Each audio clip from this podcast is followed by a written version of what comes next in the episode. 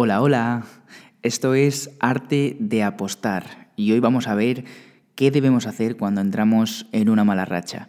No va a haber mejor momento para hablar de este tema. Vamos a hablar de un tema que muchos intentan evitar, intentan ocultar, pero que está ahí.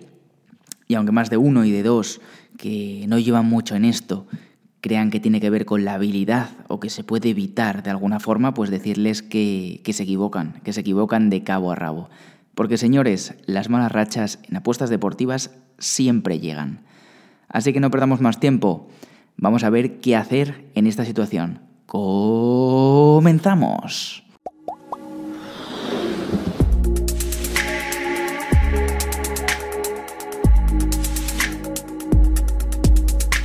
Bienvenidos a este podcast Arte de Apostar. Para todos los nuevos que no me conozcan, yo soy Adri García, llevo más de una década correteando por el mundo de las apuestas deportivas y me podéis encontrar como tipster de tenis en la aplicación de Tipster Chat. La tenéis disponible tanto para iOS como para Android. Y eso sí, completamente gratis. En este podcast, a lo largo de los diferentes episodios, voy a tener la oportunidad de contarte cositas variadas sobre apuestas deportivas, desde lo más básico a conceptos y prácticas mucho más avanzadas. Será un rincón, digamos, para tratar todos esos requisitos que son fundamentales para comenzar con buen pie en inversiones deportivas. Así que si te interesa el mundo de las apuestas deportivas, aquí vamos a tener charlas muy muy interesantes. Hay mucho que contar, así que vamos allá buscando la máxima transparencia con todos vosotros, creo que es momento de hablar sobre, sobre este tema.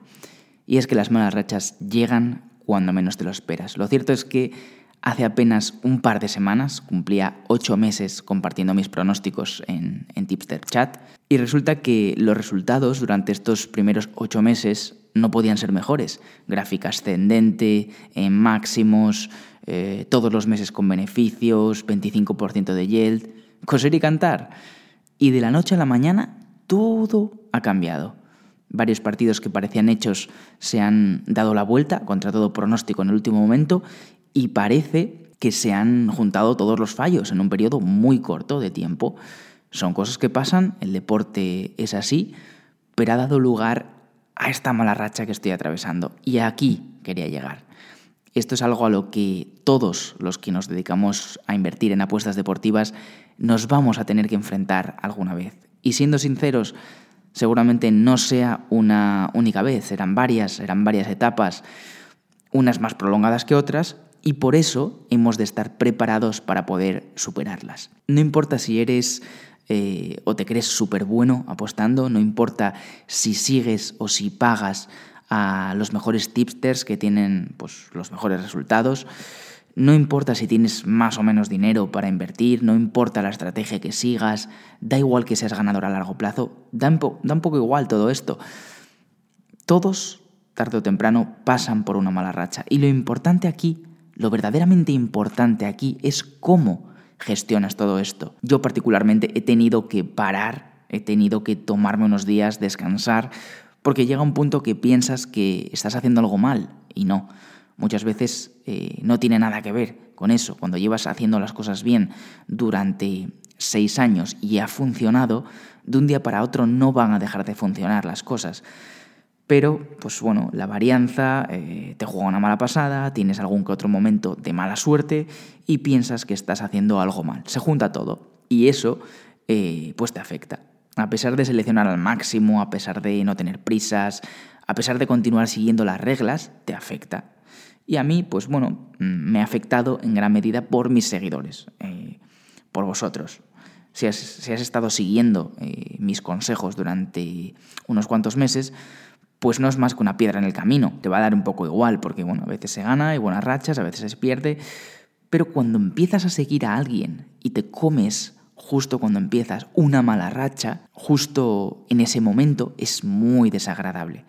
Bajo mi experiencia te voy a comentar lo que creo que se debe hacer en estos casos, porque ya me ha pasado en más ocasiones y no dejan de ser medidas bastante lógicas, pero si nadie te las comenta o incluso si se te va la cabeza y te acercas más a realizar lo opuesto, que es lo que suele ocurrir por lo general, en vez de seguir por esta línea, pues seguramente te acabes encontrando un agujero muy grande en tu bank o incluso llegues a perderlo todo. Así que, primero de todo, no quieras recuperar las pérdidas de manera inmediata. Has estado haciendo un buen trabajo, haciendo las cosas con paciencia, has eh, ido subiendo poco a poco tu bank y a pesar de encontrar apuestas realmente atractivas, no te has salido de una buena gestión de stake. Has seguido apostando con mucha cabeza y de forma controlada. Así que no lo tires todo por la borda en 5 o 10 apuestas. Es muy difícil afrontar eh, una mala racha, es muy complicado a nivel mental. Pero no debes salirte del camino de la buena gestión. Si pierdes la cabeza e intentas eh, subir el stake, vas a precipitarte. Y no quiere decir que vayas a fallar, pero sin ninguna duda vas a ponerte encima una presión innecesaria. Intentar recuperar las pérdidas de manera inmediata es eh, uno de los mandamientos que nunca deberíamos saltarnos.